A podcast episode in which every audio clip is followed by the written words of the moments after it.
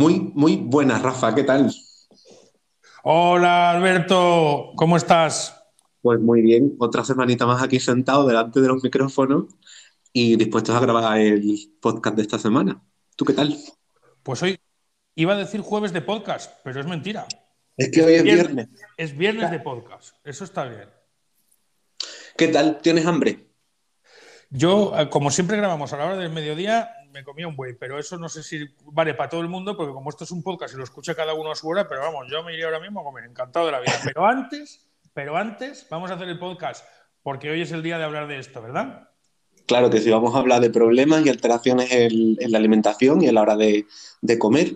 Así que mm, espero que sea interesante y guste el tema.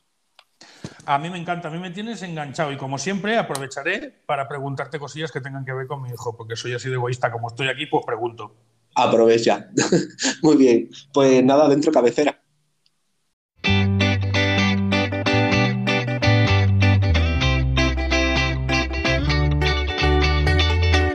Estás escuchando La Mirada Azul, Diversidad y TEA, un podcast de Rafa Suñer y Alberto León.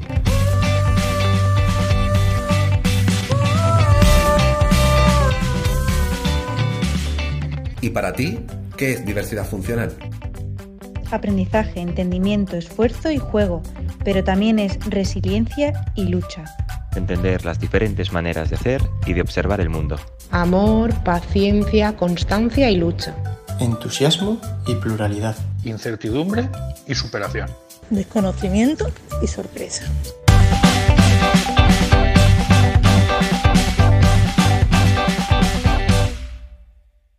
Pues como te decía Rafa, vamos a hablar y creo que es un tema bastante interesante que, creo que atraviesa y afecta a, muchas familias, que son los problemas de, en la alimentación.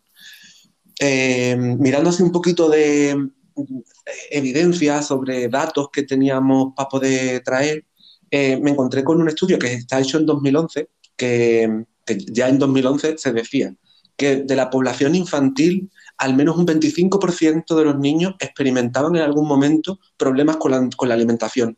Y ese 25% se disparaba hasta un 80% si en los niños había algún tipo de dificultad en el desarrollo. Así que un 80% de niños que tienen algún tipo de alteración en el desarrollo pueden llegar a presentar dificultades en la alimentación y me parece un dato bastante significativo como para poder dedicarle un episodio completo a, los problemas de alimentación. Te voy, a, te voy a decir prácticamente lo mismo que cuando hablábamos de los problemas sensoriales. Eh, el porcentaje que dan los estudios que siempre nos traes y bueno, supongo que de este tendrás, nos enviarás el enlace para poder ponerlo, ¿no? Como siempre. Todo lo paso, claro, claro recordamos a la gente que todos los, estudios de los que habla Alberto, y digo Alberto porque yo nunca traigo estudios, yo soy Madrid por casa, menos mal que tenemos a Alberto dando una evidencia, eh, lo, vamos a colgar en, la página web. Lo que te decía es, lo mismo que te dije la otra vez, que había un porcentaje muy alto, yo sigo diciendo que en el caso del TEA, que es el que más movimiento tenemos nosotros, es un, es un porcentaje que el 80% me parece incluso optimista para, para, la experiencia lo que nos dice en, en ese tipo de situaciones. Pues sí, va a ser un tema muy, muy interesante. Y te voy a hacer la misma pregunta que te hago siempre cuando traes un tema tan interesante. ¿Vienes solo o te has traído amigos? Hombre, me traigo amigos y hoy vengo súper, súper bien acompañado, Rafa. Súper bien acompañado. os voy a presentar a una persona, una gran profesional y que a mí me hace especial mm, emoción, interés, no lo sé, me hace, estoy muy contento de que hoy nos acompañe con nosotros, de que hoy nos acompañe eh, y esté con nosotros eh, a Elena Yagüe. Le doy la bienvenida. Hola Elena, ¿qué tal? Hola, me vas a hacer llorar. No, no te, hago llorar. Hola, buenas tardes. Elena es terapeuta es terapeuta perdón, que, que nos pisamos. buenas tardes. Saludaros, saludaros y saluda. Oye, nada, que simplemente que un placer conocerte, Elena. No tengo el gusto de conocerte tanto como Alberto, pero como dicen que cuando un buen amigo te presenta a otro buen amigo, eso automáticamente nos, nos conecta. Así que muchísimas gracias y muy bienvenida a tu casa, La Mirada Azul. Bueno, pues yo encantada de acompañaros en este, en este espacio y, y bueno, y agradeceros que hayáis contado conmigo. Hombre, es que cuando yo planteé este tema dije, no, no puedo pensar en otra persona que no nos acompañe que no sea Elena. Que la friki, la friki de la alimentación. que hemos aprendido mucho de ti, tantos años. Eh, como te decía, Elena es terapeuta ocupacional, eh, con muchos años de, experiencia y con muchos años de formación y experiencia clínica en intervención en problemas de la alimentación. Ella, aparte de la carrera de terapia ocupacional, eh, es especialista en integración sensorial, es especialista con varios másteres de alimentación y nutrición en la infancia y bueno, y actualmente formadora de programas específicos de formación en intervenciones de, problemas de la alimentación. Así que, mm, y aparte de que hemos coincidido en nuestros primeros años de, experiencia profesional y por eso esa unión que, que te tengo así tan especial, eh, pues no nos, podías dejar, no nos podías dejar de acompañar hoy. Pues nada, eh, lo dicho yo, encantada y lo que pueda bueno, transmitir en este mundo tan complejo de la alimentación, pues, pues para eso estoy. Y yo, en mi, en mi indiscreción habitual, voy a, voy a revelar un pequeño secreto, y es que eh, es la primera, algo que no es secreto y se ha visto, es que es la primera vez que grabamos viernes en lugar de jueves, porque era importante contar contigo, Elena, y tanto era así que eh, las opciones que había era grabar contigo hoy viernes o grabar el jueves, pero un tema completamente distinto. Este tema, si no estabas tú, no lo podíamos tocar, por lo tanto, sin, presión, ninguna, Alberto te ha situado en un punto máximo de expectativa por la parte que me toca. Yo ahora mismo estoy, estoy como loco. Hombre, podíamos haberlo tocado, pero yo no quise. Vale, no me, no presionéis mucho, ¿eh? nada, nada, sin presión, ya verás que no, que vamos a Vale. Vale. Bueno, pues un poco por comenzar, a mí me gustaría eh, introducir el tema de los problemas de la alimentación, eh, tomándole un poco la palabra a lo que decía Elena de, la complejidad, ¿no? Y de haciendo referencia a lo dificultoso que es el abordar de forma clínica un, un problema en la alimentación. Venimos como de una época en la que está muy en auge las alteraciones sensoriales, como hablábamos la otra en el programa anterior, y, parece que todo se queda reducido a que cuando un niño con TEA, una niña con, TEA, mm, empieza a tener problemas en la alimentación, eh, esos rechazos a los alimentos, todo tiene que estar basado en que si es una textura, que si es un sabor o que si es un olor. Pero, pero más allá de lo sensorial, la conducta de la alimentación, la conducta alimentaria, eh, viene marcada por un montón de más factores, eh, factores motores, factores sensoriales, factores cognitivos, factores contextuales como la familia y, de eso quería darle un poco paso a que Elena nos contara, ¿no? Eh, ¿Cómo nos, nos defines tú un poco los problemas de la alimentación sin tener únicamente en cuenta que cuando un niño rechaza un alimento, tiene que ser sí o sí por un problema sensorial. Pues a ver, es verdad que bueno, eh, en los últimos años hemos pasado de un extremo a otro en relación a cómo tratar e intervenir los problemas de alimentación en niños con diagnóstico TEA. Eh, antes y bueno, ahora también en la actualidad eh, nos enfocábamos siempre en que pues, el rechazo a, los alimentos eh, se debía pues, a una inflexibilidad, a una rigidez mental propia del diagnóstico y nos quedábamos ahí y toda la intervención se basaba en, puramente en la conducta.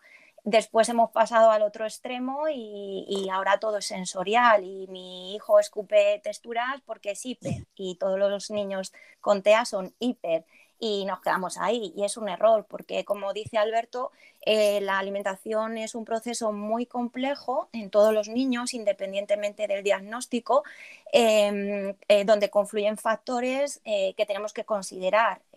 claro que el procesamiento sensorial eh, está alterado en los, en los niños con, con, TEA y esto afecta a la alimentación y afecta mucho.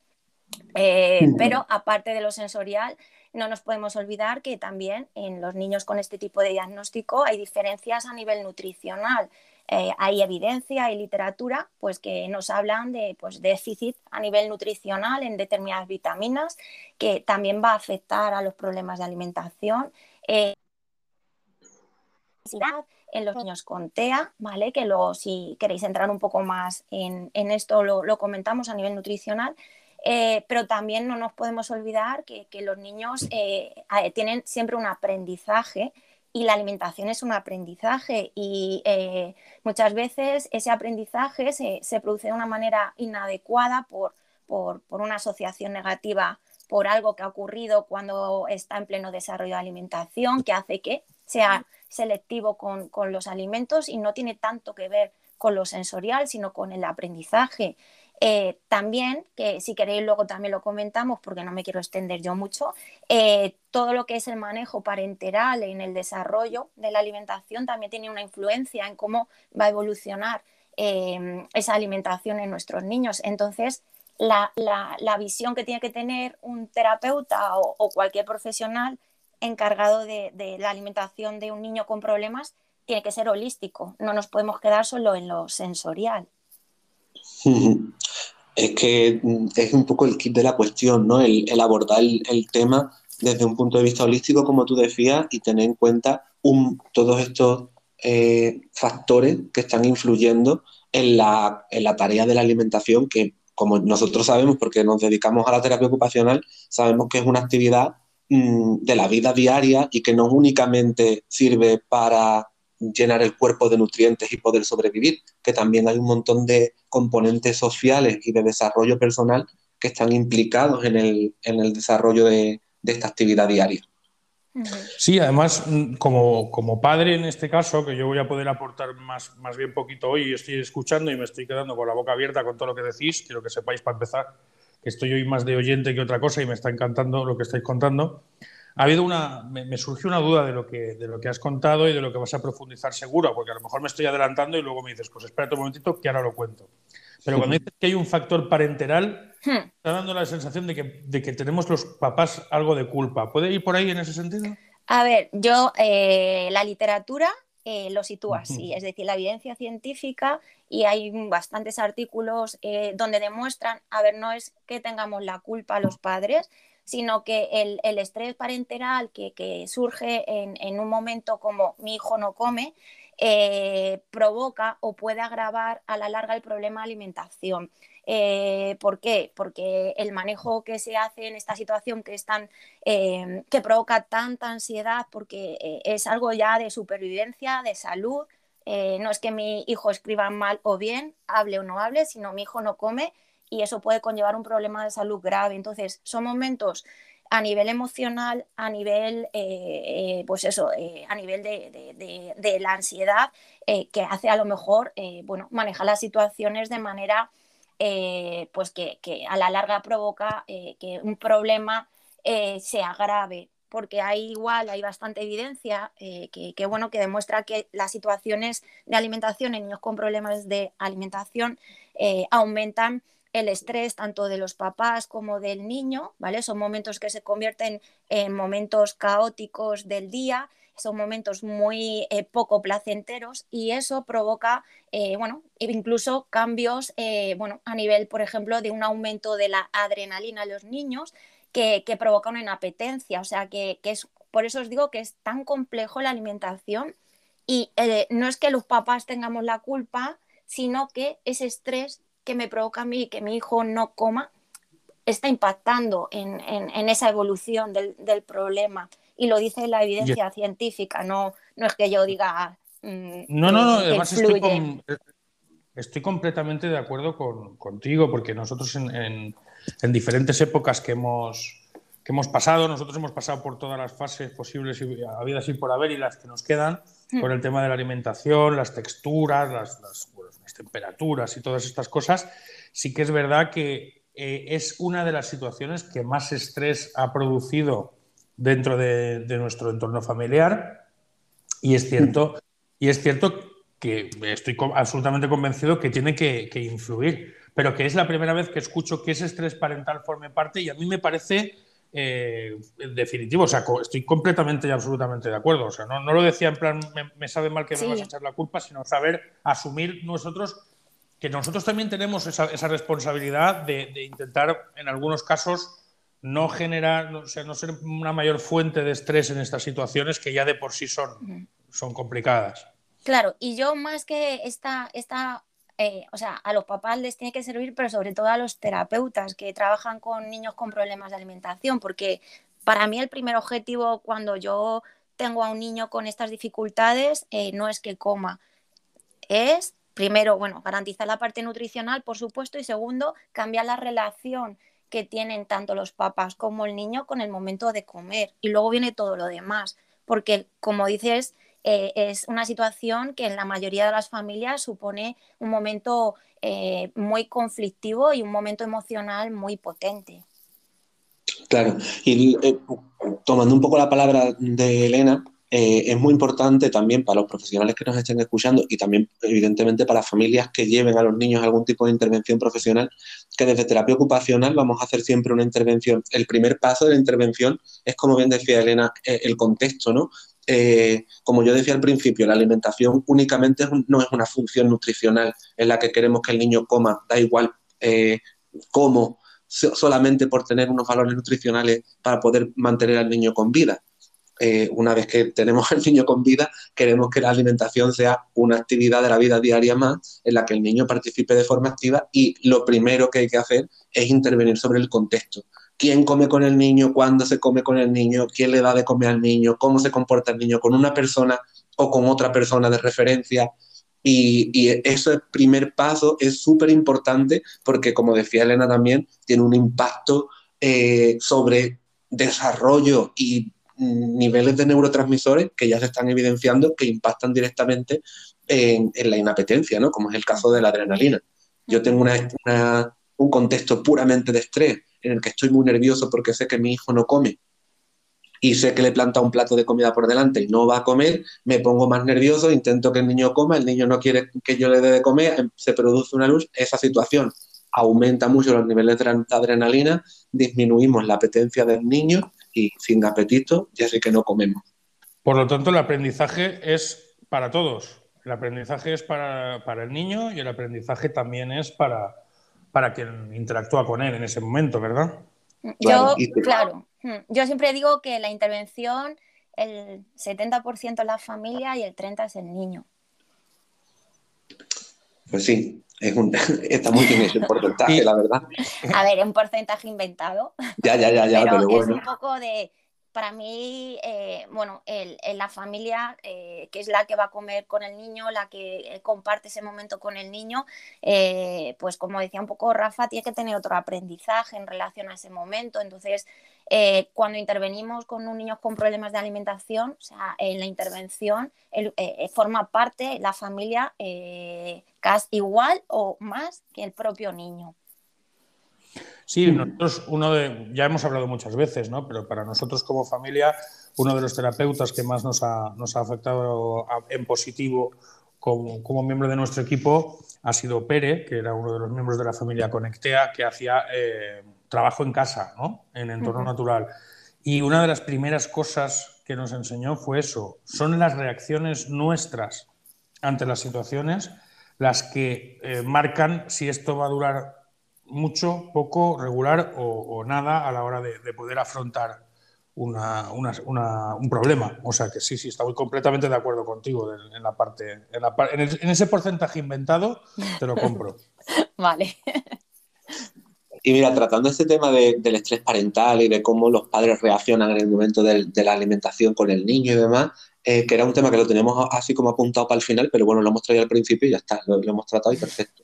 Eh, yo quiero como mm, sacar la a, relucir ¿no? y tener una relevancia eh, del tipo de intervención porque ya con esto que estamos hablando nos estamos alejando un poco de esa intervención en los problemas de la alimentación que se nos vienen a la cabeza así de forma tradicional, de si el niño tiene un problema de rechazo a algún tipo de alimento, la forma de trabajar es sentando al niño en una trona dentro del gabinete X de terapia y presentándole el alimento y haciendo una, aproximación del alimento cada vez más distanciada en el tiempo, o sea, menos distanciada en el tiempo hasta que el alimento toque la boca. O sea, es como eh, ese tipo de intervención eh, ya nos están diciendo tanto la evidencia como la, propia trayectoria de la intervención que no valen para mucho y, y que es mucho más efectivo el empezar trabajando con las relaciones que se crean en interpersonales a la hora de comer.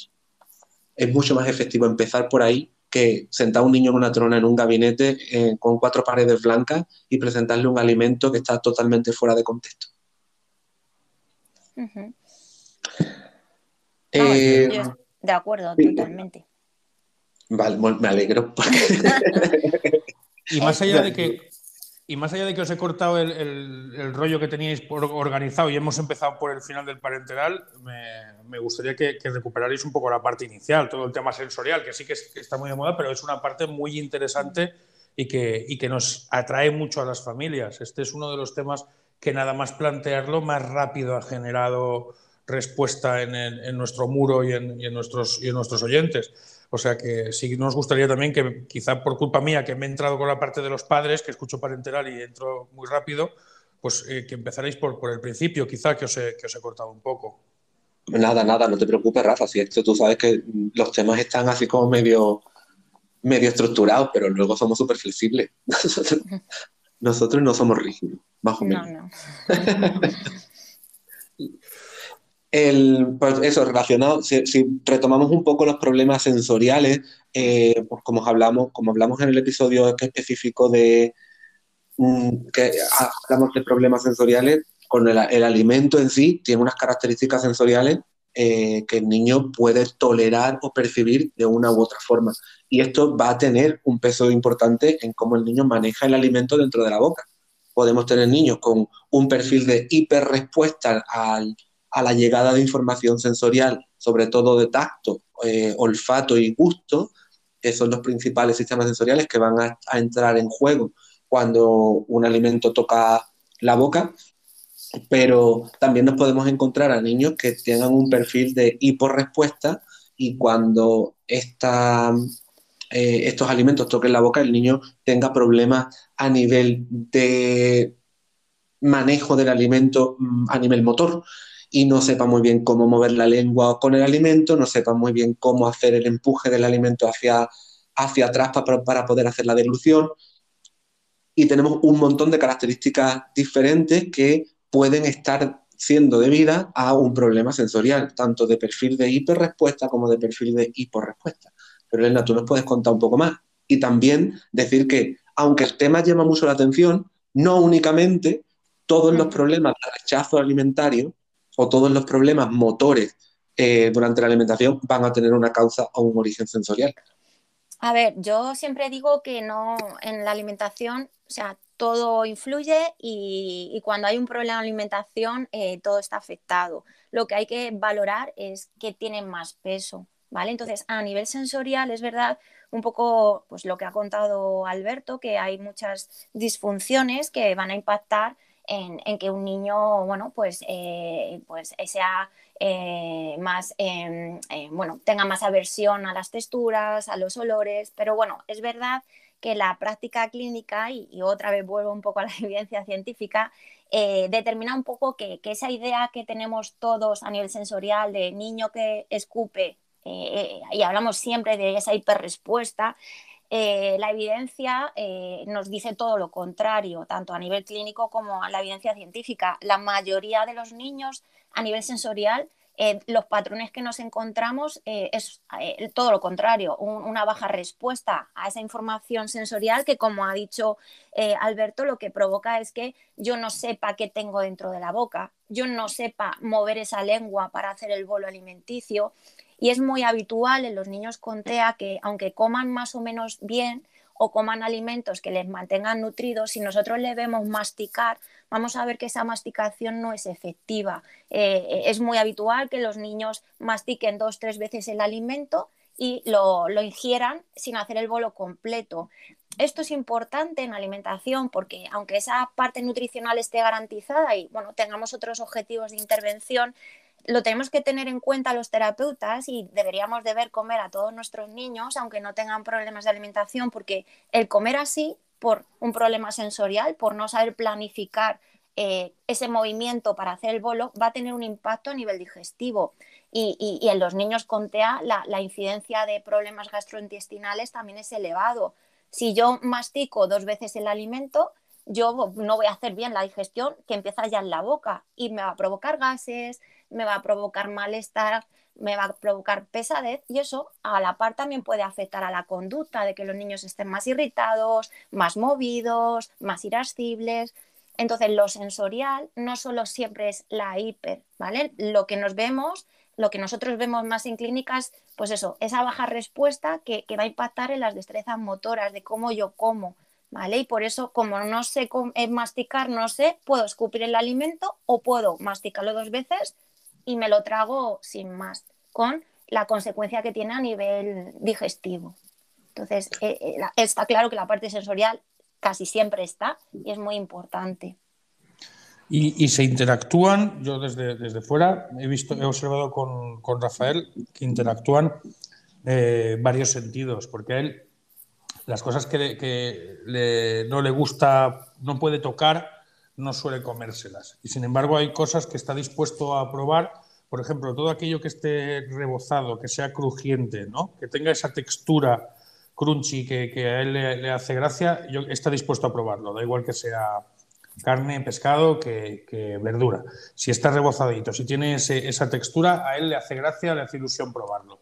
Sin embargo, hay otras cosas que simplemente ya cuando las va a tocar le generan un rechazo y a partir de ahí es muy complicado eh, acercárselo a la boca. Sí, y pues a mí también, y ya hablando eh, del TEA como, como un diagnóstico concreto, tenemos que tener muy en cuenta que por, como característica nuclear del diagnóstico del trastorno del espectro del autismo eh, está la aparición de, las conductas restrictivas, ¿no? Restrictivas. Y estas conductas restrictivas no únicamente forman parte del TEA porque sí, porque también pueden tener un componente sensorial, que es esto que tú nos estabas contando, Rafa, pero muchas veces estamos intentando siempre, siempre, siempre identificar qué causa sensorial está produciendo la conducta restringida en el niño.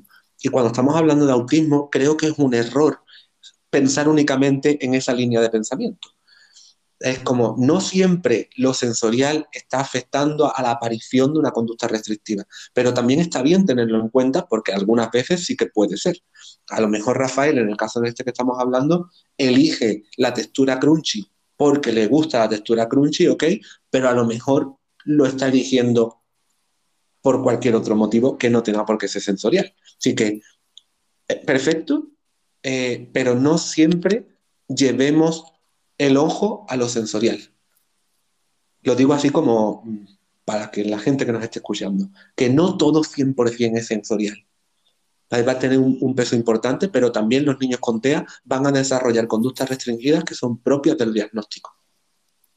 Claro, la hiperselectividad está ahí y, y, lo que decía al principio, no nos vamos a los extremos, o sea, ni todo las conductas de rechazo es por esos rituales, por esas, esos pensamientos tan restringidos, como dice Alberto, ni todo es sensorial, sino yo creo que confluye todo y lo que hay que valorar es en cada niño qué es lo que más pesa en esas dificultades de, alimentación, ¿vale? Porque son niños que, bueno, que son muy hiperselectivos, que tienen muchos episodios de food jack eh, y eso no es sensorial.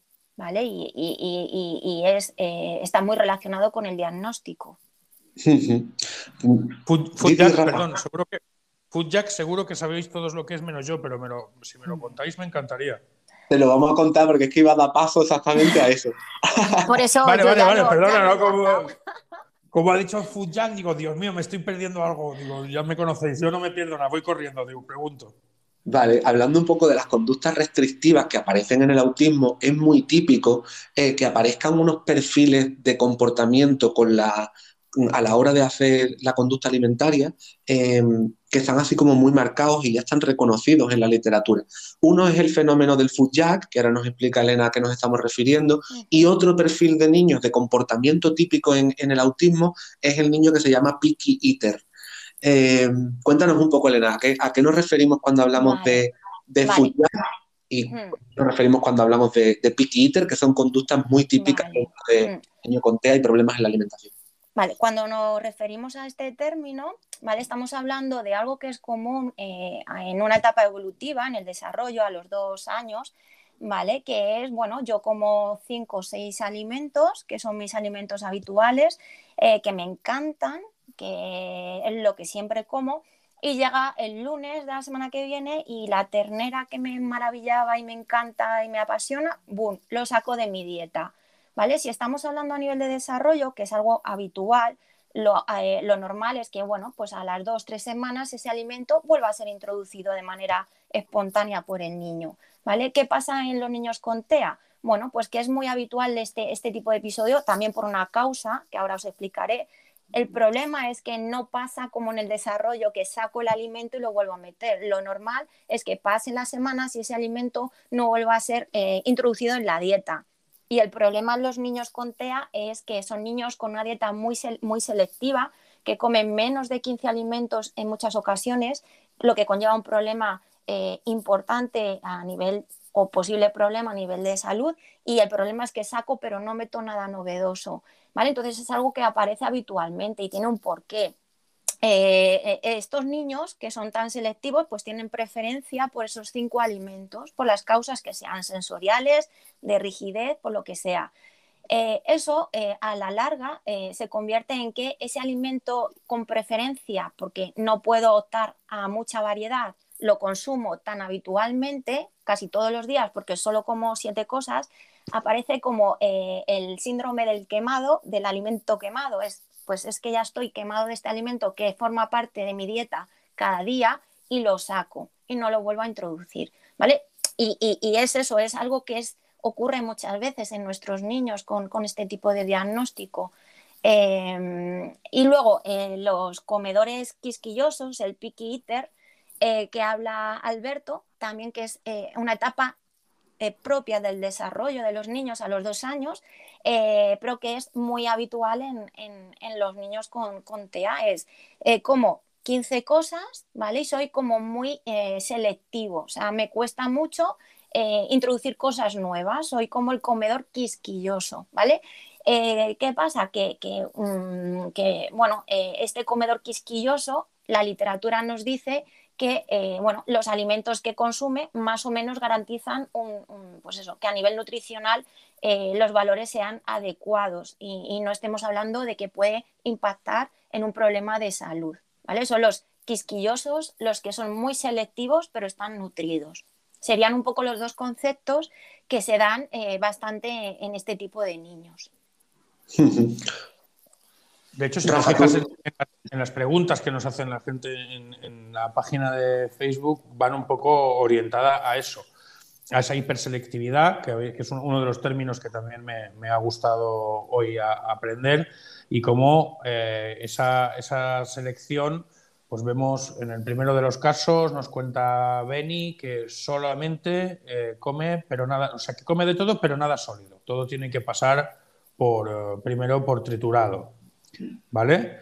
Eh, Emi Araujo nos dice que solo consigue que coma sopa con pollo, pero no hay nada más que sopa con pollo. Una nos habla de que su hijo solo come milanesa de pollo. Y es un poco esa, la, mayoría de preguntas. No logro que coma alimentos sólidos. ¿Cómo introducir texturas nuevas? Es un poco esa, esa idea, ¿no? Eh, de que solo se hay dos hay dos preguntas que se repiten dentro de todos, aunque le dan cada uno su formato es los que solo los que no, han, conseguido alcanzar el sólido y luego los que una vez alcanzado el sólido se han quedado en muy muy muy poquitos alimentos muy concretos, en algunos casos incluso el tema de un solo alimento. Mm. Bueno, mm, no sé si Alberto quieres contestar tú o contesto yo. No, contesta, contesta, sí, es un poco la, dinámica general. Vale, bueno, eh, es verdad que dentro del diagnóstico nos vamos a encontrar con dos tipos de niños cuando vienen a, nuestras, a nuestros centros, centros. Perdón. Eh, los niños que están en triturado y no han conseguido pasar a, textura sólida, ¿vale? Y los niños que son muy selectivos y comen sólido, pero comen cinco o seis cosas. Em, ¿Por qué? A ver, la base sensorial va a estar en ambos casos seguro, ¿vale? Era un poco lo que os decía, no podemos separar y lo sensorial va a estar seguro, pero hay que ver mucho más, ¿vale? Normalmente los niños que están en, puré, ¿vale? Eh, eh, es un poco lo que hemos hablado, o sea, yo no sé masticar, yo eh, no he sido capaz de elaborar esos patrones motores que conlleve que aparezca la masticación por desarrollo y me quedo en el puré, ¿vale? Pueden ser también niños que hayan tenido eh, experiencias negativas a la hora de introducir el sólido de bebé en el desarrollo, que haya habido algún atragantamiento, que, haya habido algún rechazo. La manera a lo mejor, eh, cuando hablamos del estrés parenteral, también eh, vamos a hablar de cómo se da de comer en las escuelas infantiles. Y no hablo de forzar como tal, pero muchas veces, claro, nuestro objetivo es que el niño coma ¿Y cómo intentamos que el niño come cuando sabemos que no ha comido en todo el día? Pues bueno, a lo mejor utilizamos estrategias que eh, para el niño son aversivas eh, y no hablo de forzar como tal, ¿vale? Y eso va provocando además asociaciones negativas y yo donde estoy a gusto es en mi puré, ¿vale? Porque no tengo ni las destrezas motoras para enfrentarme al sólido y además a lo mejor he tenido alguna experiencia negativa en el desarrollo de la alimentación. ¿Vale? Y luego tenemos a estos niños que comen cuatro o cinco cosas, que era un poco lo que decía Alberto. Lo sensorial está posiblemente y habría que verles cómo mastican.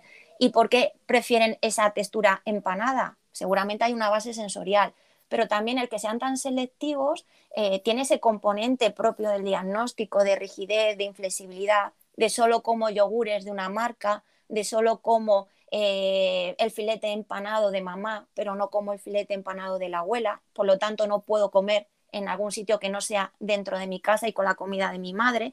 Y ese componente sí que es más cognitivo, más de, inflexibilidad mental.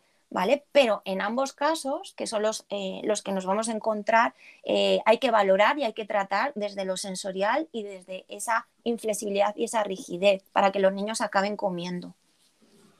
Claro, y recordar también el, que es muy típica la conducta de rechazar un alimento en el perfil de niño que a nivel sensorial presenta una hiporrespuesta, que muchas veces estamos como muy acostumbrados a ver que un niño saca un alimento de la boca o, lo niega con la cabeza o ni siquiera abre la boca para introducirlo y creemos que es porque el niño tiene un perfil de hiperrespuesta y rechaza el alimento. Pero que muchas veces el problema motor que le, que, le aparece al niño cuando se enfrenta a ese tipo de alimento le lleva a rechazar que ese alimento entre en la boca. Y que muchas veces el rechazo al alimento no tiene por qué estar siempre, siempre, siempre vinculado a una hiperrespuesta sensorial. Es más, yo diría que la mayoría de los casos es hipo en nuestros niños. Sí, por supuesto. Fantástico. Y luego también resaltaría ese aprendizaje, como habéis dicho vosotros, ¿no?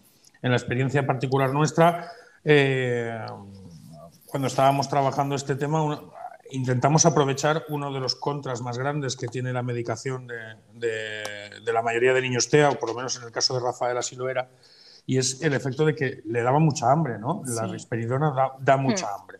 Entonces, aprovechar esa circunstancia de que hay hambre para ser capaces de ofrecer alternativas en plan, si quieres comer, esto es lo que hay, ¿no? Es un poco lo que nosotros trabajábamos con él para que, evidentemente, nunca comió cosas que le fueran muy, muy, muy alejadas de su zona de confort, pero sí queríamos, sí podíamos abrir un poquito esa zona de confort a través de, eso, de esa necesidad y ese hambre, nos, ayudaba a, empujar en la dirección correcta, ¿no? La corrección, la corrección más grande que nos hacía Pere, nuestro terapeuta en ese caso, es con, con su madre, decirle a la madre, eh, eh, inhibe el instinto que te hace pensar que si no come ahora mismo se morirá de hambre y, dar, y ese instinto que te obliga a darle lo que sabes que le gusta. Entonces es un poco esa, esa pelea la que teníamos en ese, en ese momento también, aceptando lo que estabais diciendo vosotros, toda todo el apartado, incluyendo la nuestra.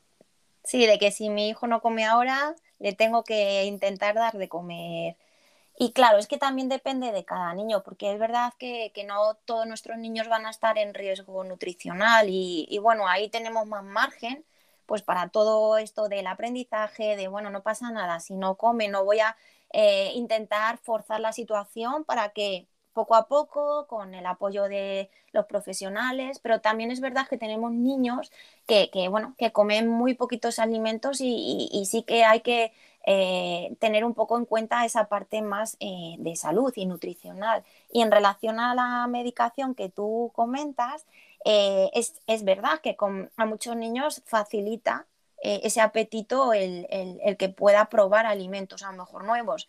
Pero también esa medicación en otros niños hace tener una ingesta muy compulsiva y, a veces no controlable de, de, todo el tema del vamos, de los alimentos. Y también es otro problema que nos encontramos con estos niños. Completamente, el, tema de la acuerdo. Sí. Mm. Claro. que por un, lado nos ofrece un, por un lado nos ofrece un beneficio, pero por el otro lado nos ofrece una, un problema elevado. Sí que es verdad que la ansiedad de comer hace que muchas veces nuestro trabajo sea pararlo con las manos, no con los cubiertos, porque es una, es una velocidad, o sea, una ansiedad grande que le implica, pues eso, esa, esa gana de comer que no favorece el masticado. Que muchas veces sí nos hemos dado cuenta nosotros con Rafael de decir es que no puedes estar sentándote bien porque no lo estás masticando. Pues sí, tenemos eso. Eh, eh, diferentes perfiles de niños, ¿no? No únicamente preocupan mayoritariamente los niños que no comen porque no se llevan ningún tipo de alimento a la boca, sino que también en el otro lado encontramos a niños que comen y comen demasiado con una conducta muy impulsiva por la comida, con mucha ansiedad por la comida, y esos niños también tienen que ser objeto de valoración y de intervención, ¿no? Porque también eh, son conductas que hay que, tener muy en cuenta. Y por conducir un poco el, el discurso ya para para ir pensando en ir acabando, porque si no, se nos va de tiempo, como siempre. Y hay que comer. Eh, y hay que comer.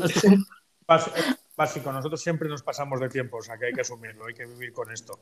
Ya, pues ya voy, voy intentando ir aprendiendo semana a semana, que no se nos vaya mucho de las manos. Pero quería preguntaros un poco por los aspectos más a nivel nutricional. Eh, y os quiero preguntar a los dos. Eh, a ti, Elena, así de, una forma más específica y profesional, y sé que tú tienes un montón de formación específica sobre nutrición pediátrica, eh, ¿cómo está el tema de intervención a nivel nutricional? Si se informa, y luego también a Rafa le quería preguntar si se os informa, ¿no? Porque tenemos mucha evidencia que nos dice la comorbilidad que hay de TEA con obesidad la comorbilidad o, lo que decía Elena antes de la asociación tan grande que hay ya demostrada sobre problemas gastrointestinales y TEA. Mm, y muchas veces los pediatras o, los profesionales que estén en atención primaria eh, recomiendan un vigílale la alimentación al niño que no engorde.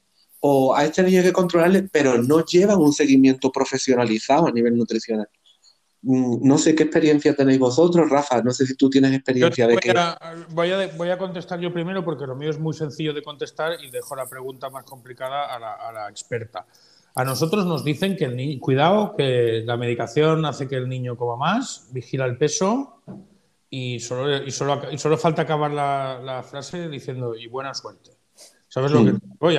De aquí nosotros avanzamos. Es verdad que como con ocho años de experiencia no estamos igual de peces que al principio, pero sí que nos damos cuenta de un factor muy importante y eso no nos lo ha contado nadie y lo hemos, lo hemos ido dándonos cuenta con el tiempo y es que si nos relajamos, si nos relajamos en Semana Santa, si nos relajamos una semana en verano, si nos relajamos en vacaciones, todo el camino andado se desanda en una velocidad pasmosa.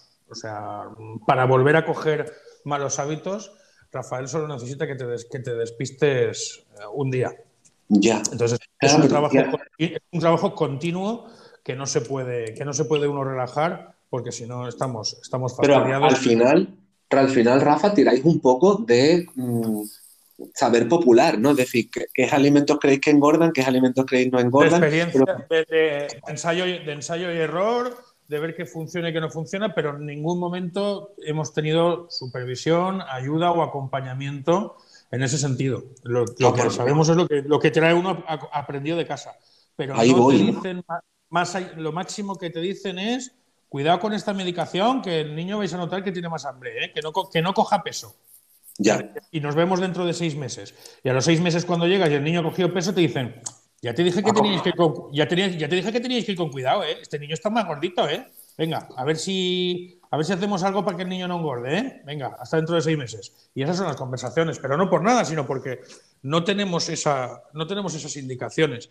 Y es verdad que Tefi se ha convertido en una macroexperta. De hecho, el primer Calma en el Caos del, primer programa fue sobre ese tema, porque en nuestra casa es eh, el leitmotiv en muchos casos de cómo se hace y cómo se gestionan las cosas pero estoy completamente de acuerdo contigo en que no hay un seguimiento por parte de los profesionales en ese, en ese sentido, al menos voy a ir más, voy a dar un paso atrás. Nosotros no hemos visto ese seguimiento continuo por parte de los profesionales también puede ser porque hemos sido capaces de reaccionar. No sé si hay otras experiencias. Yo te cuento la nuestra. No, porque por eso lo preguntaba, porque me encuentro muy frecuentemente eh, con este tipo de indicaciones de cuidado con la medicación que aumenta el apetito y esto puede aumentar el peso, eh, controlarle el peso al niño porque está un poco fuera de la curva para su edad y, para su talla.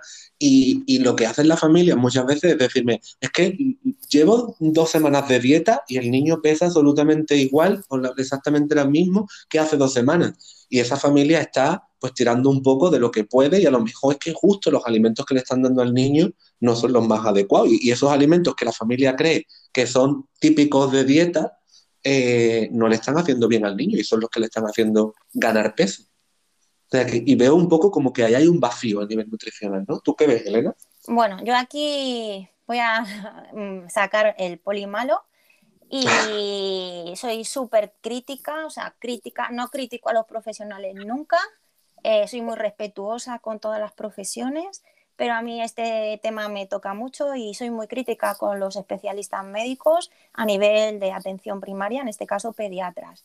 ¿Por qué? Porque no se preocupan de, de, la parte nutricional de los niños con problemas de alimentación. Y hablo de TEA y hablo de niños normotípicos con el ya comerán, no te sí, Sí, yo estoy, de acuerdo, eh, ¿eh? no solo es TEA, es Claro, claro, es a nivel general, pero ya con estos niños, que también eh, es lo que os decía al principio, hay evidencia de, que hay diferencias nutricionales en estos niños, y ya no solamente esto, que es a lo mejor más específico, sino si yo tengo un niño y soy pediatra y, y, a mí la mamá me cuenta que está preocupada porque es que come siete alimentos, ¿Vale? Vale, yo le peso, yo le mido y está dentro de las medidas antropométricas por edad. Eso no significa que este niño esté nutrido.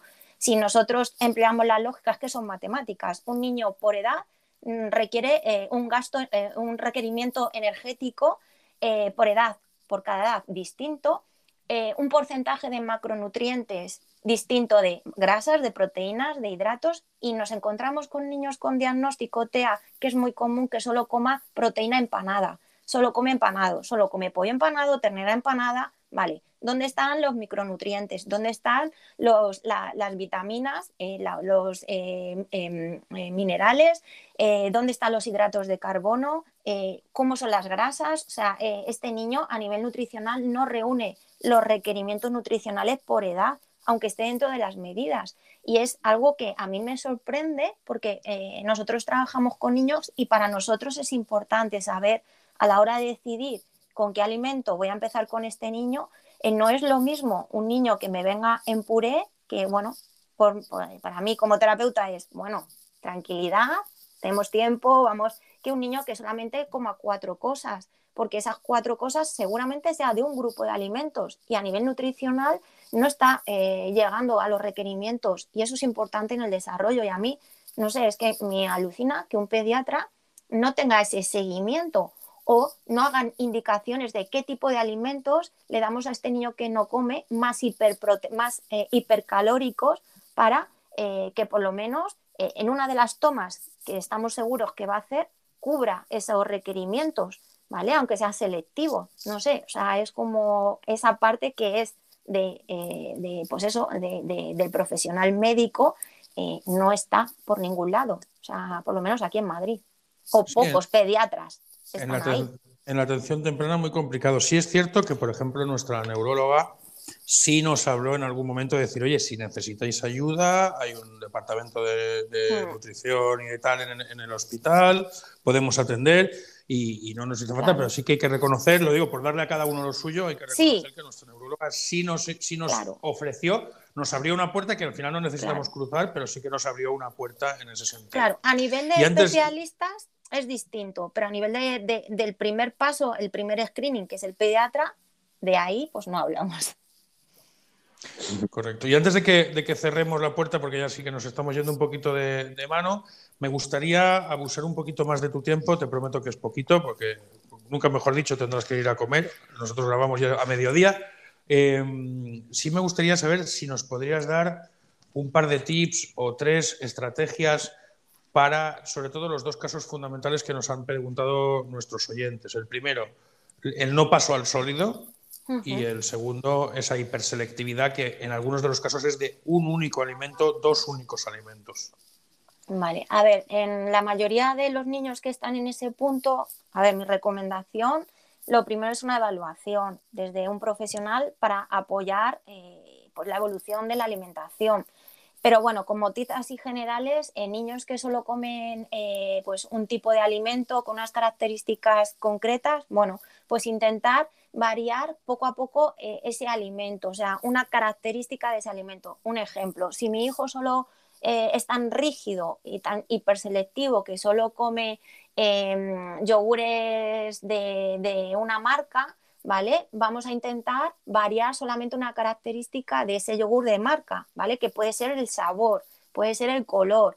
Eh, si mi hijo solo come nugget de pollo, vamos a variar una característica del mismo alimento. Por ejemplo, pues en lugar de nugget de pollo, rabas de pollo empanado, que sería un poco variar mínimamente una característica para ir rompiendo la rigidez, no ponerle un alimento totalmente novedoso, porque lo van a rechazar.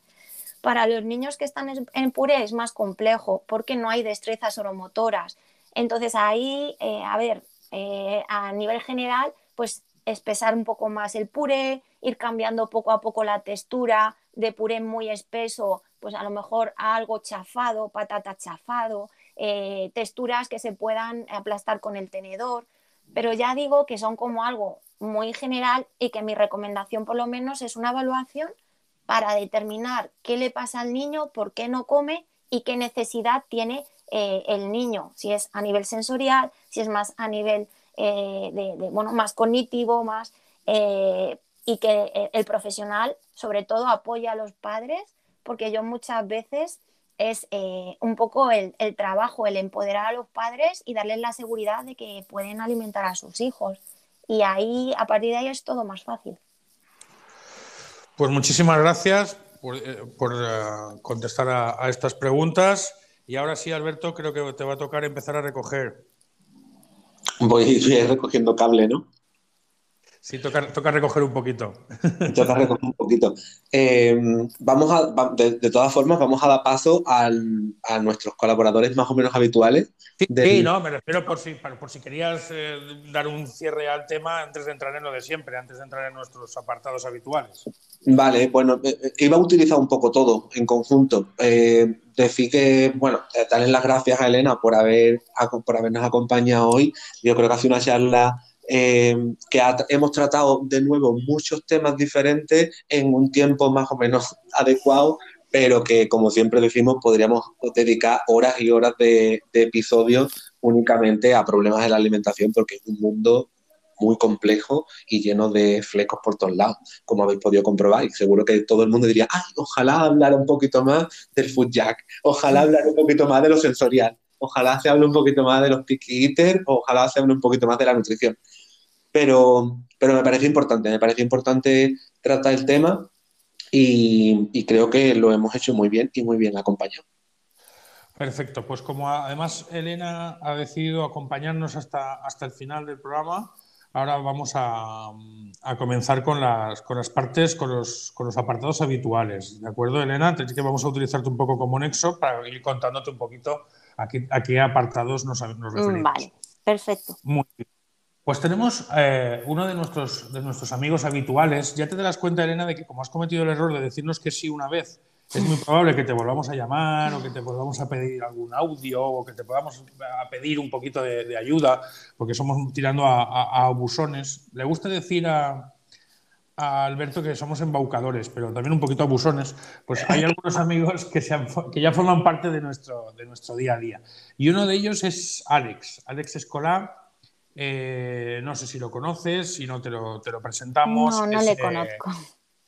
Pues es un, es un, eh, un, chico que se dedica al tema de. Es un psicólogo, digo, un chico parece que es un psicólogo formado, con un gran currículum, que está muy especializado en el tema de las TIC, de las nuevas tecnologías. Y que además siempre tiene a bien, cuando le damos con un poquito de antelación el, el tema, pues nos, nos envía algún audio para contarnos un poquito de, este asunto, ¿verdad, Alberto? Hoy hablaste tú con él. He hablado con él y, bueno, era un tema un poquito difícil de llevar a las nuevas tecnologías, pero le he dicho, venga, búscate algo que seguro que hay alguna aplicación o algo así que sirva para trabajar o empezar un poco a poder meterle a los niños el trabajo con la alimentación mediante aplicaciones. Y, y como no, Alex ha dado, ha dado con un par de aplicaciones que nos van a servir. Evidentemente, no se pueden llevar las aplicaciones a la boca, ni mucho menos, pero sí que nos van a ayudar a trabajar con los niños la situación de la alimentación, que los niños vayan comprendiendo un poquito más el contexto de lo que es comer todos los días. Bueno, pues vamos a ver qué nos ha traído Alex, ¿vale? Hola a todos, hola de nuevo. Un placer estar aquí como siempre y hablando de un tema tan importante como la alimentación, que ya sabemos que puede generar muchas dificultades en, las personas con TEA. Entonces, bueno, en el mundo de las aplicaciones y la tecnología, pues como os podéis imaginar, aplicaciones directas para trabajar en la, alimentación es, es, complicado, pero sí que os voy a dar algunos tips y algunas apps que nos pueden servir como complementos y ayudas para facilitar la, alimentación. ¿De acuerdo? Entonces, antes que nada, a mí me gusta siempre, cuando hay algún problema de alimentación, empezar trabajando eh, el, hacer de esta experiencia un momento agradable. Y sí que hay aplicaciones que también son divertidas y relacionadas con los alimentos, la ingesta de comida y el poder experimentar con diferentes eh, comidas y alimentos, ¿no? Entonces la aplicación de Toca Monsters, por ejemplo, son de toda la serie de Toca Toca. Es una aplicación muy sencilla de causa-efecto donde tienes que dar de comer a, diversos monstruos y te permite cocinar, ver todos los procesos de preparación de los alimentos porque puedes hacerlo en la sartén, puedes cortarlo con el cuchillo, puedes ponerlo en el microondas, batirlo.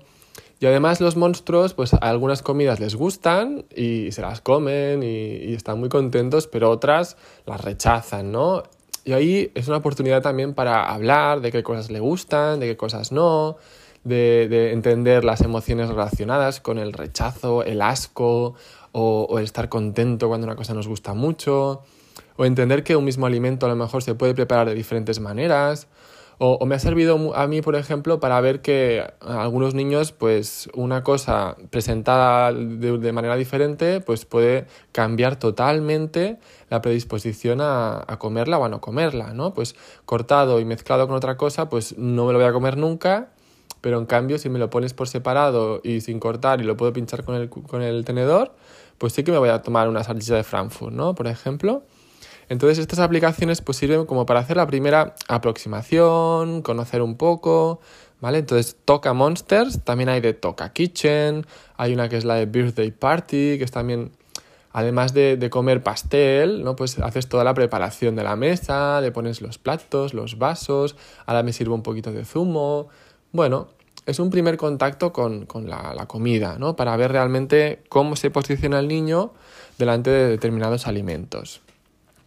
Luego, otro tema que nos puede servir de ayuda, ya sabéis que la anticipación es súper importante. Entonces, hay muchas aplicaciones que nos van a permitir anticipar la secuencia de, acontecimientos que van a, suceder. ¿no? Entonces, por ejemplo, os, dejo un par de aplicaciones como Kids To Do List ¿eh? o la aplicación de día a día, que no dejan de ser agendas visuales que tú puedes configurar rápidamente ¿eh? con, la tablet o el móvil para anticipar que van a comer un primer plato que va a ser, yo qué sé, pues de macarrones, el segundo plato va a ser pues carne rebozada y el tercer, el postre va a ser pues un yogur de fresa.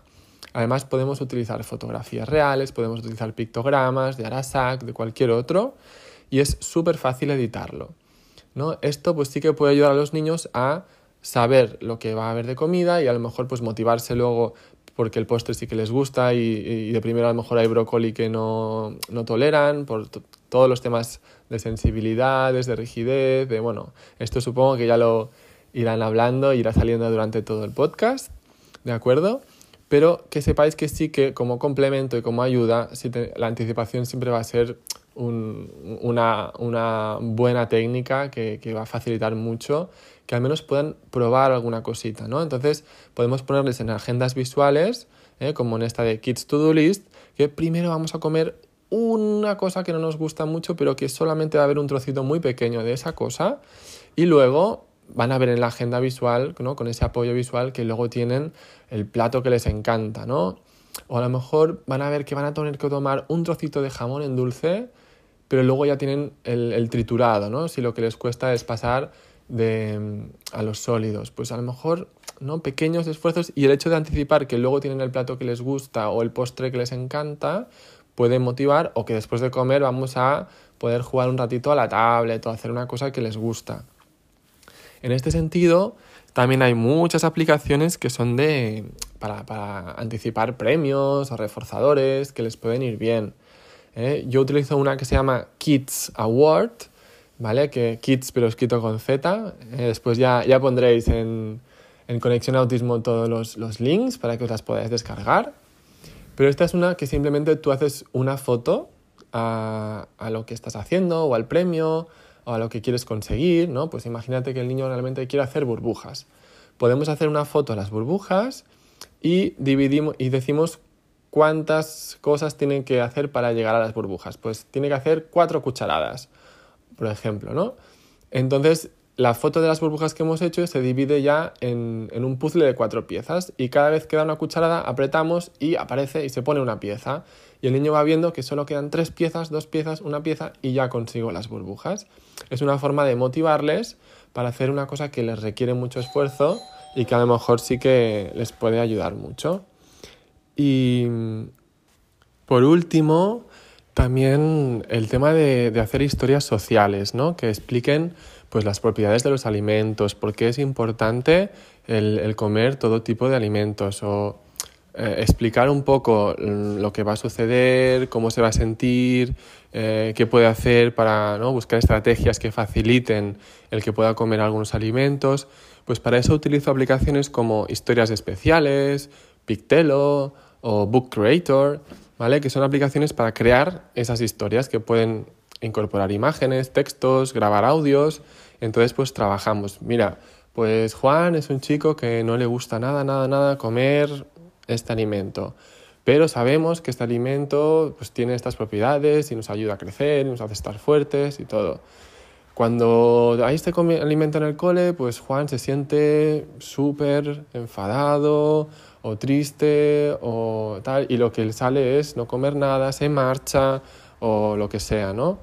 ¿Qué podemos hacer? Podemos pedir que nos pongan solo un poquito, podemos pedir, podemos intentar que no esté mezclado con otros alimentos. Es decir, ir buscando alternativas y, y luego presentar esta historia social que se puede hacer conjuntamente con el, con el niño, si es posible o no, pero también son estrategias que pueden ayudar mucho cuando estamos implementando todo un, programa de, para la alimentación. Y nada, hoy os he dejado muchas aplicaciones, pero más que nada que tengáis algunas ideas de, cómo pueden complementar ese programa tan global que seguro que estáis explicando, de que se tienen que tener en cuenta tantas cosas, ¿no? desde los desórdenes sensoriales hasta, bueno, todo el tema de, los hábitos, los límites con los padres y el, entorno, el, cómo están a nivel de, de arousal, todo el tema de la rigidez que pueden tener, bueno, y que no es una cosa sencilla, ni mucho menos, pero bueno, que a veces las tecnologías pues, nos pueden ayudar también como un complemento para facilitar el proceso. Nos vemos pronto, hasta luego. Alex ha hecho lo que ha podido y nos ha buscado un par de aplicaciones que nos ayudan a que los niños se mm, familiaricen con, con la actividad de la alimentación. Nos ha hablado de una primera aplicación en la que había que darle de comer y presentarle diferentes tipos de alimentos a una familia de monstruitos. Y los monstruos iban reaccionando a cada tipo de alimento eh, según si le gustaba o no le gustaba. Entonces el propio niño tenía que ir seleccionando en la aplicación otro tipo de alimento que sí que le gustara a, este monstruito, ¿no? Y, poco a poco ir consiguiendo la felicidad de haberle dado de comer al monstruito, eligiendo tú mismo los diferentes tipos de alimentos. Y como decía, no es una herramienta específica para trabajar un problema de alimentación, pero nos pueden valer perfectamente como herramienta para que los niños se vayan habituando y vayan adquiriendo este aprendizaje del que hemos hablado de, desarrollar eh, la actividad de la alimentación desde un punto de vista holístico, ¿no? teniendo en cuenta un montón de aspectos diferentes del desarrollo, y en este caso sobre todo el emocional, el motivacional, el implicar al niño en la tarea de la alimentación, que no sea una cosa pasiva de yo te siento aquí en la trona, abre la boca y, hasta que yo quiera parar, paro. Y, un poco en la línea de lo que estábamos hablando, creo que es una de las aplicaciones que más me, ha gustado de las que ha comentado. Pues fantástico, porque siempre Alex consigue lo que parecía complicado, ¿no? Llevarnos a, cuadrar el tema con las TIC y, a conocer un poquito más de, del tema, profundizando con, con sus estrategias y, es fantástico que siempre nos aporte nuevas ideas. Y Elena, además de presentarte a Alex, me vas a permitir que te presente a alguien que es como de la familia, ¿vale? Porque, ¿Cómo no? Sí, es, mi mujer, ¿vale? es verdad, mi padre decía que son como de la familia porque no tienen sangre, ¿no? Pero yo decía, pero bueno, pero yo con el niño sí ya compartimos. Entonces, en este sentido, Steffi tiene un blog en, eh, en Facebook que se llama Calma en el Caos, y que eh, nos trae un poquito las, experiencias desde, desde, otro tema y desde otro punto de vista. ¿Vale? Eh, lo que hace siempre Steffi en estos casos es eh, cambiar un sutil cambio de tema, ¿verdad, Alberto? Que siempre nos Sí, ella nos habla de lo que. Sí, sí. Nos habla de lo que va creyendo conveniente en su momento. Muy bien, pues vamos a ver de qué nos cuenta hoy, de qué nos habla hoy Steffi. ¿Os apetece? Vale. Claro. Hola a todos, soy Steffi desde Calma en el Caos y soy mamá de Rafael, un niño de 9 años con autismo severo. No os podéis ni imaginar el sueño que tengo hoy. A las 2 de la mañana se ha despertado nuestro pequeño monstruito azul, por decirlo simpáticamente, y quería cosquillas, jugar, eh, un montón de besos. Bueno, nosotros teníamos otros planes, la verdad. y hasta las 4 no se ha dormido, pero bueno. Y a las 7 en pie, bueno. He ido a la compra, he sacado a la perra, he ido al gym, tres cafés por supuesto. Y aquí estoy ahora con vosotros. A raíz del post anterior, donde Rafa y Alberto hablaban de lo del TEA, CEA y, todo esto, pues yo quería haceros una pregunta. En vuestros comercios habituales, actividades de ocio o durante las vacaciones, ¿vosotros decís que vuestros hijos tienen autismo? ¿Avisáis? ¿Llamáis al centro de ocio o al restaurante y les avisáis de algún modo? Bueno, yo ahí lo dejo. ¡Empezamos, amigos! Ya estoy aquí. Pues yo creo que es un tema bastante interesante. Es cierto que me he encontrado con padres que, que sí que lo dicen a la primera como nosotros, porque nosotros somos partidarios, tanto Rafa como yo, de siempre avisar a cualquier sitio donde vayamos supermercados, algún sitio de ocio. Por ejemplo, a Rafael le gusta mucho ir, le gusta mucho los barcos y entonces cada vez que hacemos una actividad así, es cierto que siempre avisamos, tanto por teléfono como cuando estamos allí en persona, porque creo que nos ahorramos un montón de situaciones desagradables. Cuando era más peque, em, no decíamos nada, primero porque era bebé y bueno, pasaba más inadvertido, digamos, ¿no? Pero a medida de que fue creciendo, nosotros siempre, siempre porque Rafael pues es un niño que de repente necesita correr o saltar o, o gritar, grita mucho, es como su madre. y siempre avisamos, porque tampoco queremos ni malas miradas, em, ni que nos llamen la atención cuando no nos tienen por qué llamar la atención. Em, me acuerdo, mira, el, el, último verano de mi madre nos fuimos un fin de semana a Gerona. Se cogió mi madre un hotelazo ahí con, con su marido, pero de estos yo no os lo puedo llegar a describir, o sea, de película. Y dentro del restaurante, o sea, del, um, dentro del hotel habían tres restaurantes, ¿vale? dos estaban al lado y uh, uno de ellos era Estrella Michelin. Y nosotros estamos en la terraza, en al lado. Total que claro, y yo sabía que iba a pasar, ¿eh? Eh, nos vinieron a llamar la atención, porque Rafael hacía mucho ruido.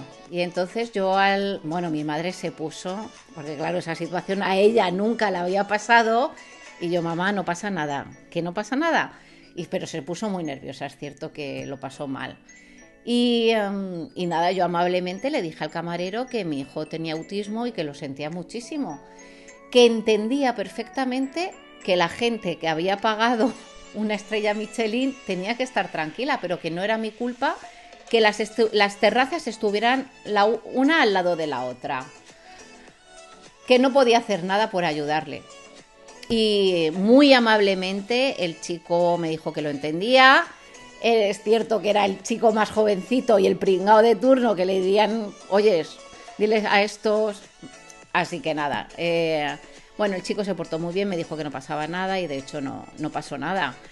Enseguida nos fuimos, eso sí, pero ya está. Pero sí que nos gusta avisar. Em, cualquier cosa de ocio que hacemos en, verano con, bueno, en verano y en invierno con Rafael, siempre, siempre, siempre avisamos. Em, cualquier comercio también, ¿eh? Me acuerdo cuando era más, más pequeñito, cuando iba al Carrefour con, con él, Rafael tendía mucho a escaparse. Ahora a correr, pero antes era a escaparse y se iba porque le gustaba ir a la cafetería que había fuera y, él se sentaba a que le pusieran su merienda. y entonces me pasó ya dos o tres veces y yo al de la puerta cada vez que entrábamos siempre le avisaba, por favor, si le ves salir, cógele o avísame o por megafonía porque tiene autismo severo y, ah, sí, sí, no te preocupes. La verdad es que la gente siempre ha sido un encanto con nosotros. Siempre que avisas es una maravilla de cómo, cómo reacciona la gente. Y nosotros siempre hemos optado por esta opción, ya te digo, porque creo que la, la ignorancia es lo peor de la, de la, de la mm, hacia la discapacidad, es lo peor que hay. Cuando la gente no sabe, eh, se pone muy nerviosa, te mira mal, o sea, miradas inquisidoras, bueno, no me acuerdo cómo se dice. Miradas que matan, eh, malos rollos, eh, murmullos, mm, en fin, un montón de cosas que se puede evitar. en Carrefour, por ejemplo, hay una cola rápida Y yo lo siento mucho porque hay gente que me mira fatal, pero ya he aprendido a lidiar con eso y no miro. Esto es como... yo le digo a, Rafa muchas veces, digo, Cari, digo, yo cuando pasa la Guardia Civil, cuando voy con la perra o con el confinamiento que pasaba mucho la Guardia Civil y tal, yo no miro. Y ahora no miro porque son muy desagradables. Tanto la Guardia Civil como la policía, de verdad, son muy desagradables. Entonces siempre te miran como perdonándote la vida y tal y yo paso. Entonces yo ya no miro. Si quieren algo de mí, que me avisen y que me llamen o lo que quieran, pero ya está. y esto, esto es lo mismo. Eh, pues la cola del Carrefour, yo ya no miro. Sonrío y discúlpeme que mi hijo, y esta es una cola rápida, mi hijo tiene discapacidad. Ah, vale, vale, vale. Pero la gente de verdad es encantadora. En cuanto lo saben, eh, creo que es te quitas un peso de encima. Tú y se quita un peso de encima también los demás. Em, hay muchos niños pequeños que se quedan mirando a, Rafael, pero con la boca abierta. Y a mí me da mucha, mucha. Al principio sí que me sentía un poco mal. Ahora me produce un poco de, gracia, pero porque no lo hacen con maldad. Es curiosidad. Es qué pasa aquí, ¿Qué, por qué se comporta así, qué. Em, hay muchos, muchos padres, pues yo no tengo por qué decir nada, pero es que encima además un poco alterados y se enfadan y, y que miren a mi hijo y no sé qué, y nos, bueno, pues si la gente quiere lidiar con eso, cada uno es libre de hacer lo que quiera, evidentemente. Yo creo que nos ahorramos muchas cosas y aparte conciencias. porque hay gente que te pregunta, bueno, ¿y esto? ¿Y, y cómo hacéis el día a día? Y no sé, ayer, por ejemplo, fuimos a, a, la albufera y dimos un paseo en barca y el chico fue, pero encantador, de verdad, ¿eh? Qué pasada. Dejo a Rafael eh, tripular, eh, bueno, eh, pilotar el, barco, bueno, una, una, maravilla. manobrar, creo que se llama en, el barco, bueno, no sé. Y, de verdad la gente es encantadora. Entonces, bueno, si sois de los que preferís no decir nada, bien. Pero si lo decís, yo creo que nos ahorramos mm, muchas mm, malas pasadas. Tanto para la gente de fuera como para nosotros, como enrabietarse, enfadarse y, no hay por qué. Es que no hay por qué. La gente en cuanto lo sabe es, diferente. Y los niños, pues bueno, miran con, con curiosidad. Mm, no sé, hay Siempre leo muchas madres, ay, es que han mirado a mi hijo en el parque y no sé qué y no sé cuánto. A mí con niños me habrá pasado, a ver, eso las madres lo, distinguimos perfectamente, ¿eh? el niño que va con maldad y el niño que va con curiosidad. A ver, niños con maldad, yo qué sé, me habrá pasado dos veces en estos, en estos años, como mucho tres que no me acuerdo ahora mismo. Y y ya está. Es que, es que los ves, además es que los ves de lejos. Hay un niño en, la piscina de donde vamos que, madre mía, es todos los veranos, ¿eh? Y todos los veranos que le tengo que matar con la mirada. Pero bueno, eh, creo que algún día me lo ganaré. Esto es así. Paciencia. Y, nada, eh, era un tema que, que quería tocar y y las madres eso, que, que dicen, ay, es que miran a mis hijos y no sé qué. Es que es, normal. Si tú vas al supermercado, yo qué sé, o al parque sacando a la perra y empiezan a gritar, miras, es que es, que es normal. Es, naturaleza humana. Es que no sé cómo, cómo decirlo y, y cómo no os sintáis atacados por, por esas miradas. Es que no es curiosidad humana, es, que eh, nosotras actuamos igual. Yo cuando voy sin, Rafael, algún niño que empieza a gritar y a gritar o a llorar, eh, me sorprendo pues mirando, pero es que es curiosidad, no es, ¡jo, qué mala madre eres! No, no, no, no, no, para nada. Incluso si, yo qué sé, es que si la viera apurada a, a la mujer, incluso echarle una mano, ¿no? o intentar, pero, pero bueno. Eh, lo dicho, yo creo que, que la, la ignorancia es lo peor que hay en esta vida.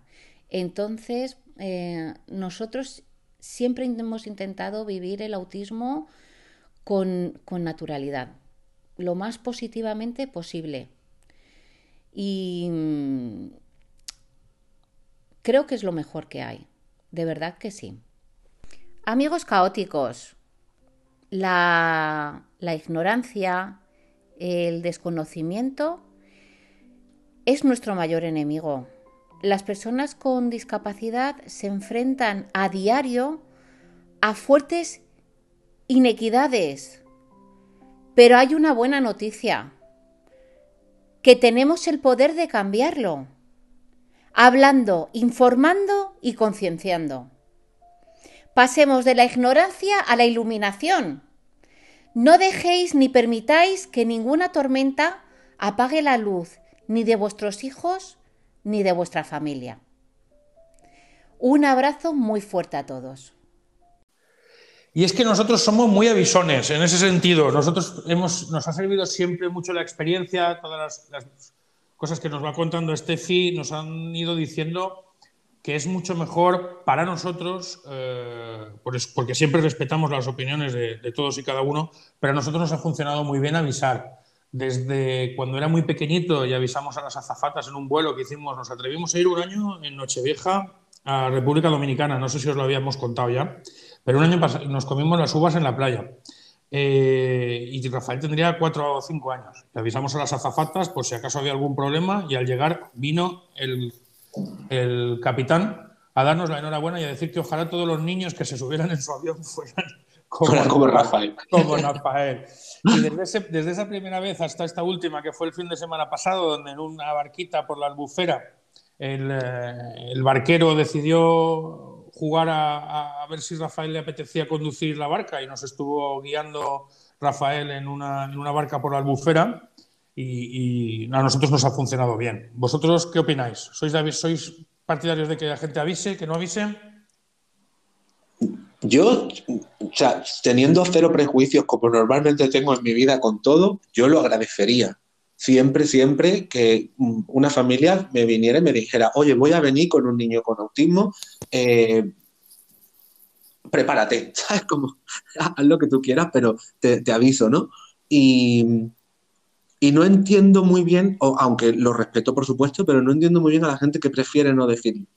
Porque sí que es verdad que eh, aunque queramos y estemos eh, teniendo en la cabeza la lucha o la consecución de una sociedad inclusiva y que esté preparada para mm, incluir a todo, a todo tipo de personas con cualquier tipo de característica, creo que una forma de hacer sociedad inclusiva es decirle a la persona que no sabe nada de autismo, voy a venir con una persona con autismo y probablemente pueda tener este problema y este otro o ninguno, pero al final que sea bueno que todos lo sepamos. Uno de los ejemplos que pone Steffi cuando estuvimos en Roses el año pasado, en, eh, un barquito, al avisar con un poco de tiempo, pues reorganizaron los, puestos para que no hubiera, para que nuestro no fuera el que más gente había. No el año pasado, el anterior, porque con el COVID del año pasado fue, fue definitivo para todos, pero el anterior y fue, y fue muy bien. Bueno, a nosotros nos ha funcionado como experiencia y lo dejamos aquí como siempre y a partir de ahí cada uno que elija lo que, lo que le apetece. Claro, por supuesto, cada uno puede tener motivos suficientes como para creer decirlo o no decirlo. No queremos aquí incitar a nadie a que diga nada que no quiera. Bueno, pues nada, pues ya nos conoces un poquito más, Elena, has conocido a gente de la familia como Alex, a gente de la familia como Steffi, y ya solo nos queda darte las gracias una y mil veces por el tiempo que nos has dedicado. Muchísimas, muchísimas gracias. Nada, gracias a vosotros por invitarme. Muchísimas gracias, como siempre, Alberto, por, traer temas como este que nos, que nos, apasionan, que han hecho que el público se, se, entregue a hacernos ya preguntas desde antes de empezar y, como siempre, nos guardamos el comodín de, volver a, retomarlo porque seguro que nos hemos dejado muchas cositas, ¿verdad? Sí, seguro que sí. Eh, como decías, un tema que da para mucho y, y que ojalá que genere mucha información en redes sociales cuando publiquemos eh, este episodio del podcast y que la gente participe y que lance preguntas y si vemos que hay bastante eh, participación podemos hacer una segunda parte de este problema en la alimentación en el TEA. Fantástico, pues muchísimas gracias a todos los que nos habéis escuchado. Una semana más hemos superado la barrera de los 3.000 escuchantes y estamos muy, muy contentos y muy agradecidos a todos vosotros.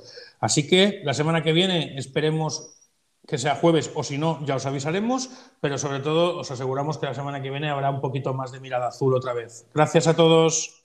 Muchas gracias a todos por acompañarnos.